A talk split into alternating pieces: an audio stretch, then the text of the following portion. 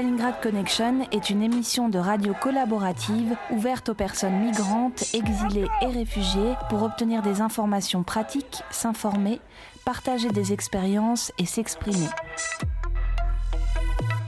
Deux fois par semaine, le lundi et le jeudi, de 13h30 à 14h sur FPP 106.3. Vous pouvez également nous réécouter et nous retrouver sur Facebook sur la page Stalingrad Connection. Stalingrad Connection راديو تشاركي ومفتوح للمهاجرين واللاجئين للتحصيل على معلومات وأخبار ولمشاركة التجارب وللتعبير عن اللي عايزين مرتين في الأسبوع يوم الاثنين ويوم الخميس من واحدة ونص إلى اثنين بعد الظهر على FPP فريكونس باري بلوريال 106.3 106.3 لإعادة الاستماع على البرنامج تدور على الفيسبوك صفحة Stalingrad كونكشن Stalingrad Connection is a community led radio project open to all refugees, migrants, and those exiled from their countries. It aims to share practical information and experiences Tune in twice a week on Monday and Thursday afternoon from 1:30 to 2 p.m. on FPP 106.3. If you want to join the project, please contact us on Facebook on the page Stalingrad Connection. استالینگراد کانکشن یک پروژه رادیویی است که برای همه پناهندگان و مهاجران و کسانی که به تبعید از کشور خود است میپردازد هدف ما از این پروژه به اشتراک گذاشتن اطلاعات عملی و تجارب است شما می توانید دوبار در هفته بعد از ظهر دوشنبه و پنجشنبه از ساعت یک و سی دقیقه بعد از ظهر تا دو بعد از ظهر در موج FPP 106.3 به ما بپیوندید همچنین شما می توانید در فیسبوک به ما بپیوندید استالینگراد کانکشن به رادیو خوش آمدید Stalingrad. Stalingrad Connection. Stalingrad. Nous sommes euh, lundi 20 mai, c'est le retour du direct dans Stalingrad Connection. Ça fait longtemps qu'on n'a pas fait des plateaux en direct. Et aujourd'hui, je dois vous confesser que c'est un petit peu sportif puisque euh, nous avons perdu euh, nos invités dans la rue. Donc je suis en attendant dans le studio avec Javad. Bonjour Javad. Bonjour. Alors parle bien proche du micro et, et bien voilà. Donc Javad, tu es venu en fait pour euh, faire la traduction, puisque comme toujours, nos émissions sont bilingues, et aujourd'hui ce sera une émission en français et en dari. Euh, et donc toi, Javad, tu euh, étudies le français à l'INALCO, c'est ça C'est ce que tu étais en train de me raconter Oui.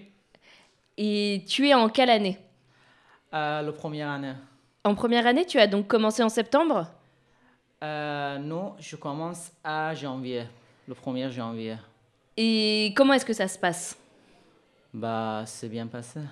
Ça s'est bien passé, tu apprécies Oui. Et comment ça se passe Est-ce que tu peux nous raconter comment ça se passe euh, au niveau de la classe Avec, euh, avec qui est-ce que tu es Quels sont les autres étudiants euh, euh, Je m'inscris dans un programme juste pour les réfugiés ou demande d'asile. et après, je commence à 1er janvier pour apprendre le français et après, je peux étudier dans autre langue à l'INALCO. D'accord. Et ce programme, juste pour les réfugiés, les demandeurs d'asile, comment ça se passe pour s'y inscrire bah, On a fait un dossier. Euh, qu'est-ce qu'on va faire dans son pays Qu'est-ce qu'on a étudié euh, Et après, on a fait un interview sur le euh, qu'est-ce qu'on va faire en France et après. Et après, du coup, tu as été reçu euh, pour intégrer le cursus. Oui. Est-ce que tu penses que ce serait possible que tu nous répètes ça en Dari pour que nos auditeurs qui, sont, euh, qui parlent Dari puissent aussi avoir accès à ta réponse Oui. Alors, je t'écoute.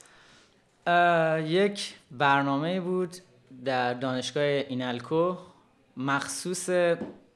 پناهنده و کسایی که درخواست پناهندگی دادن من هنوز پناهنده نشده بودم تو این برنامه شرکت کردم دوسیه‌مو رو دادم کارهایی که تو کشورم انجام داده بودم و گفتم هدفی که تو فرانسه دارم هم گفتم بعد توی مصاحبه قبول شدم و از ژانویه هم شروع کردم به درس خوندن توی این الکو apparemment, ça y est, Ahmed a retrouvé les chemins de la radio. Donc, on va peut-être écouter cette musique en attendant, le temps que tout le monde s'installe, que tout le monde reprenne sa respiration. Et euh, je vous dis à tout à l'heure pour une reprise des choses.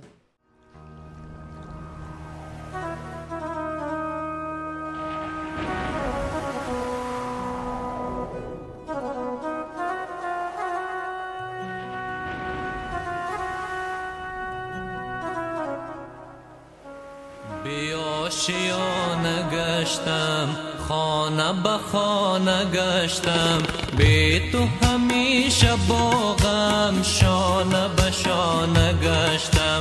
عشق یگانه من از تو نشانه من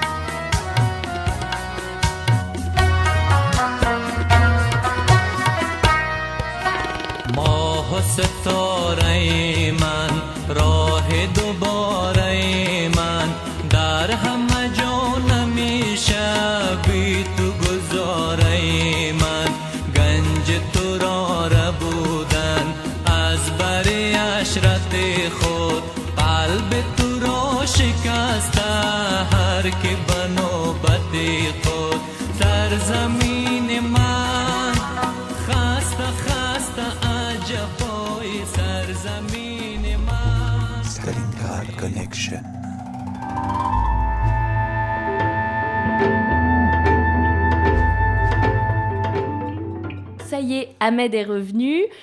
Ahmed a invité Hassan, qui, est, euh, qui travaillait dans les médias et dans la culture en Afghanistan, et qui donc va venir aujourd'hui nous partager son expérience de travail en Afghanistan, mais aussi de possibilités de travail en France. Comment est-ce que ça se passe une fois qu'on arrive ici, qu'on a envie de continuer à travailler dans notre branche et notre domaine pour lesquels on a été formé et qui nous passionnent, et euh, quelles sont les possibilités et moyens de le faire. Salam Radio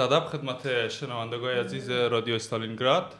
Euh, امیدوار هستم که یک روز خوشی را آغاز کرده باشین در این بخش برنامه ما یک موضوع را ترتیب دیدیم درباره رسانه های افغانستان و مشکلاتی که در مقابل کارمندا پیش آمده Bonjour à toutes اون à دو طول on آن افغانستان tous les لجان problèmes en در قسمت اول یک مصاحبه داشتیم امروی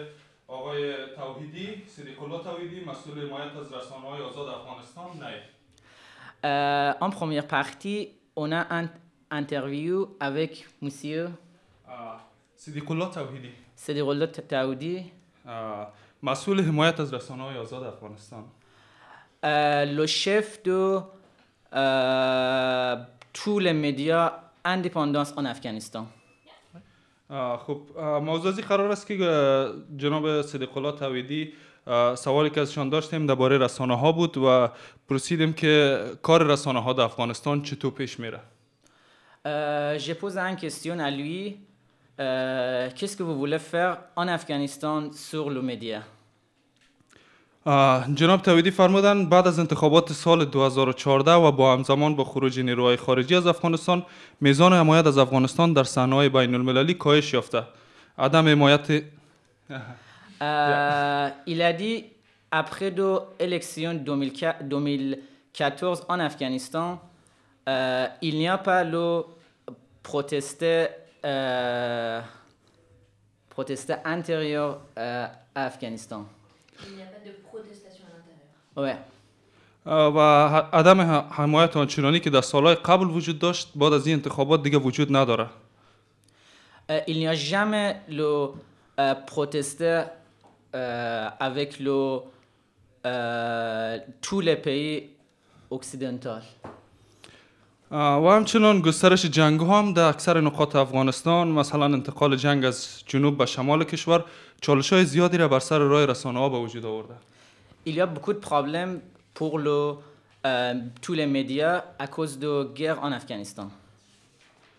در دو سال گذشته طالبان رسانه ها را به طور مستقیم مورد حمله خطر میخوایم به طور مستقیم مورد حمله قرار داده که از جمله میشه و حمله به کارمندای موبی گروپ که یکی از رسانه‌های مستقل افغانستان است و چند روز پیش هم حمله که به تلویزیون رادیو ملی ننگهار صورت گرفت که شاید کشته شدن 20 تن از هموطنان ما بودیم دوپوی دوزان ans les, les talibans ایل نو les پا ils لو permettent pas pour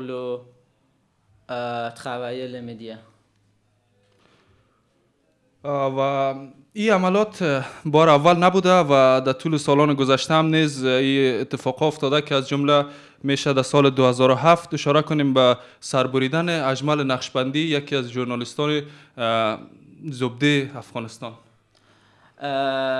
این il n'est pas la première fois euh, que les talibans alloutent les gens. Euh,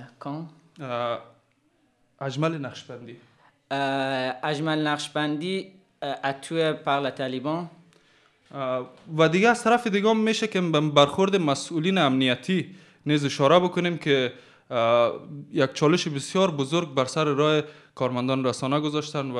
عدم حمایت از کارمندا و در دسترس قرار ندادن معلومات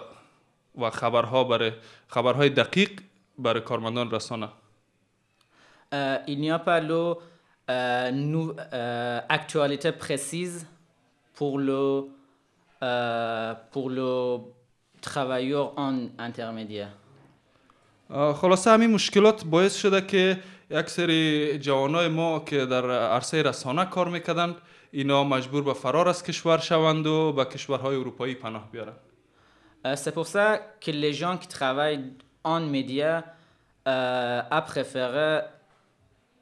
viennent à Europe pour leur vivre.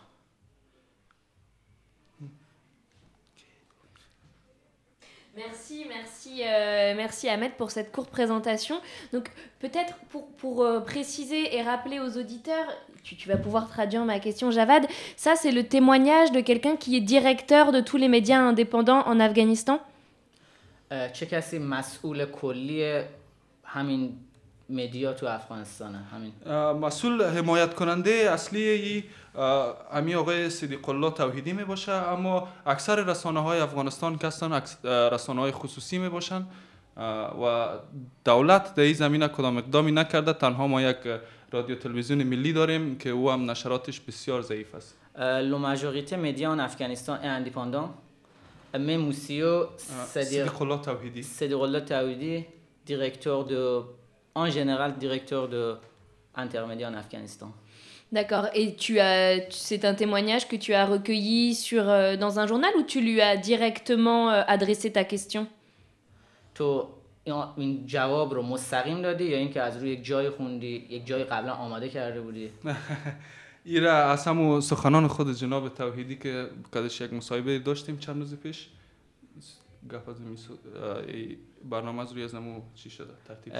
j'ai eu une discussion avec uh,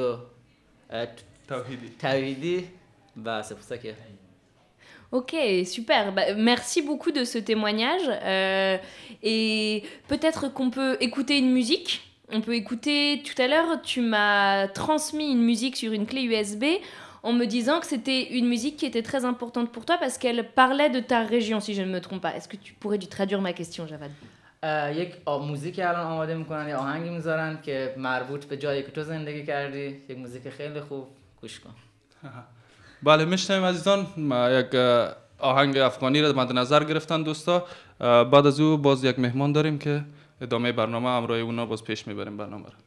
Je vous écouter la musique et après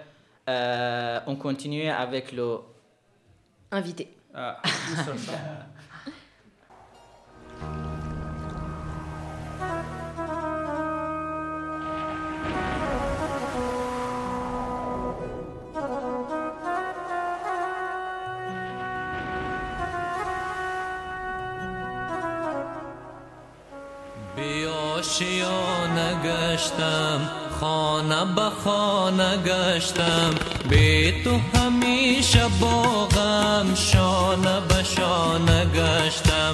عشق یگانه من از تو نشانه من بی تو نمک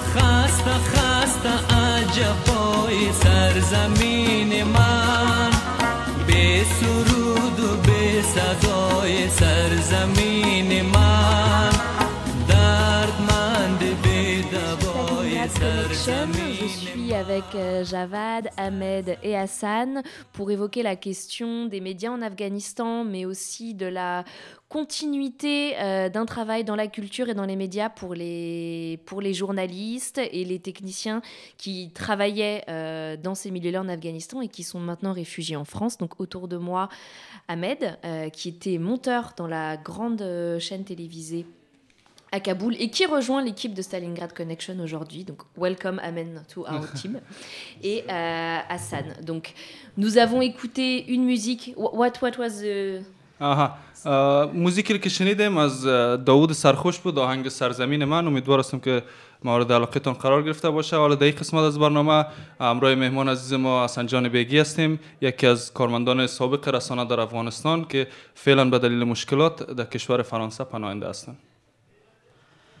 Euh, j'ai entendu une musique, ça s'appelle Mon pays.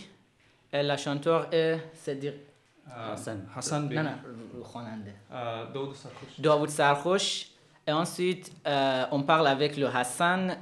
Et il travaille dans les médias en Afghanistan. استان جان خوش آمدید میگیم تو رو در برنامه امید که یک روز خوبی رو داشته باشی میشه که کوتاه یک کمی خود معرفی بکنی برای شنونده بسیار تشکر از شما و از شنونده عزیز ما هستم نام حسن است و ما هسته در گذشته در افغانستان در میدیا در سوشل لایفی در سوشل گیدرینگزی مردم کسی بسیار اکتیو بودم و, و بسیار مش... چند مشکلات بود که ما از اونجا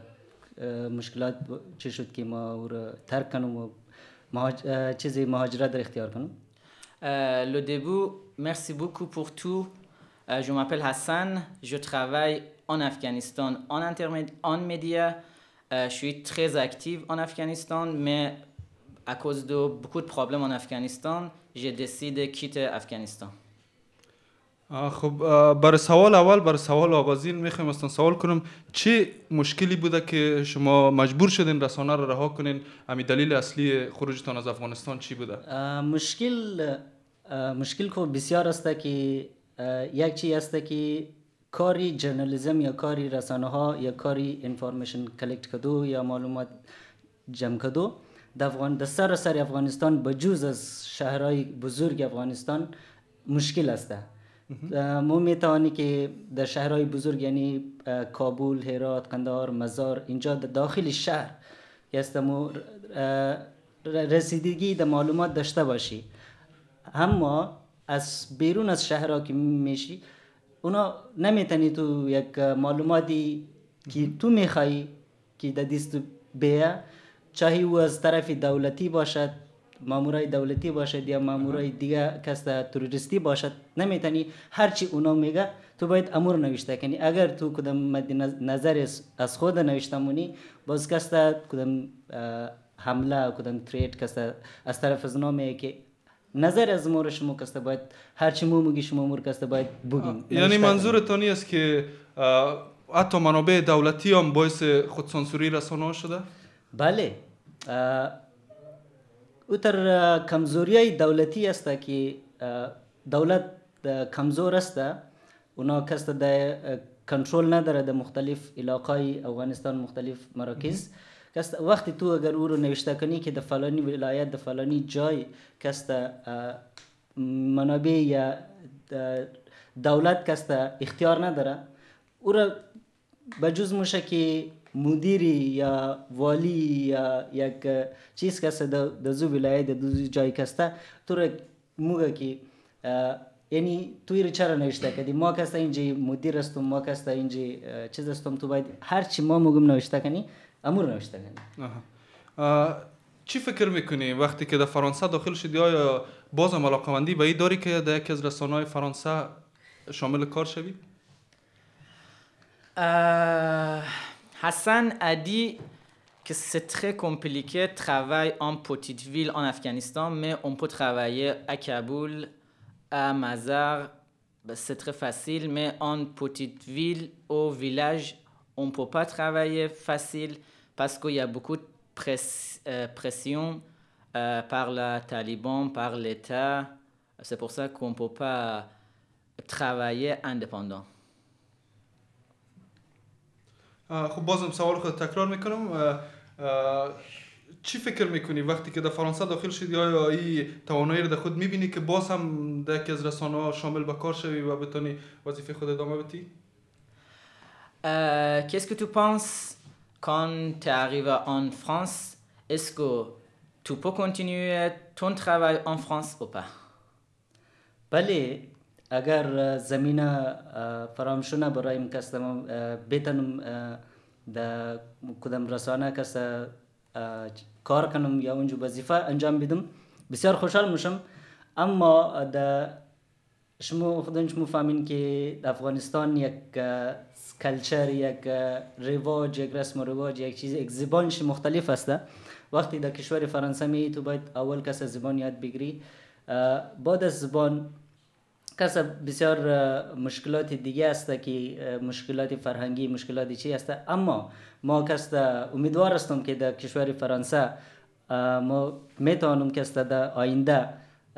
کدام کاری در رسانه ها یا کدام جرنالیزم کس ما پیش ببرم یا کدام کارهای سوشل یا چه وی بیان sûr, شوی Euh, de travailler en France, mais euh, je ne peux pas parler bien français. Euh, je ne connais pas bien la culture française, mais j'espère qu'apprendre le français et après la culture, je peux commencer pour travailler en France. پس مشکل اساسی را شما در زبان و کلچر و فرهنگ جدید میدانید دیگه مشکل اساسی کلچر و زبان و فرهنگ است این مشکلات اولی است مشکلاتی که در اول آدم روبرو میشه خد از این مشکلات اما اگر با کدام کمک از طرف حکومت مردمی فرانسه کسا فراهم شونه که از د یاد گرفتن یا آموختن زبان یا آموختن کدام استش است اصل گپ مشکلات این است که کشور فرانسه مهاجر یک مهاجر که از کشورهای افغانستان می از دیگه کشورها می اونا رو کسا به حیثیت چی میبینه به حیثیت یک مثال के तौर पर म मे म कस्ता एक जर्नलिस्ट बुदमी एक आदम एक प्रोफेसर या एक आदम एक मुअल्लिम है اونور به حیثیت یک معلم میبینه یا به حیثیت یک مهاجر شهروند درجه دو آه شهروند درجه دو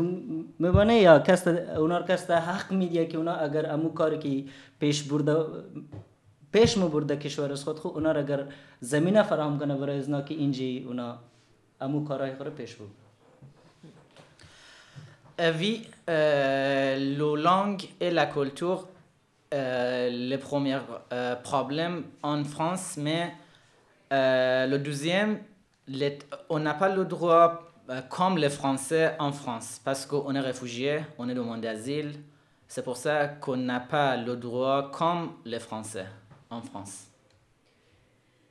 Je pense qu'on peut finir sur ces quelques mots parce que le temps nous manque, hein. il ne nous reste plus qu'une minute d'antenne. Alors je voudrais quand même en profiter pour euh, remercier Javad, Ahmed et Hassan si le début de cette émission a été un petit peu sportive, on a quand même euh, rattrapé euh, le cheval en courant, je viens d'inventer une expression.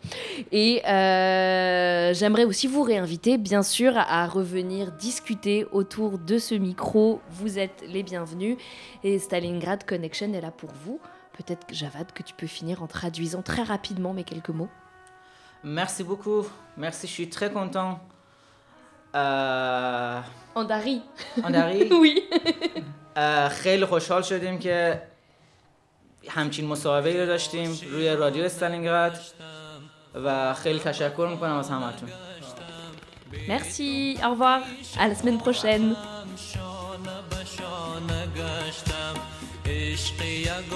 à la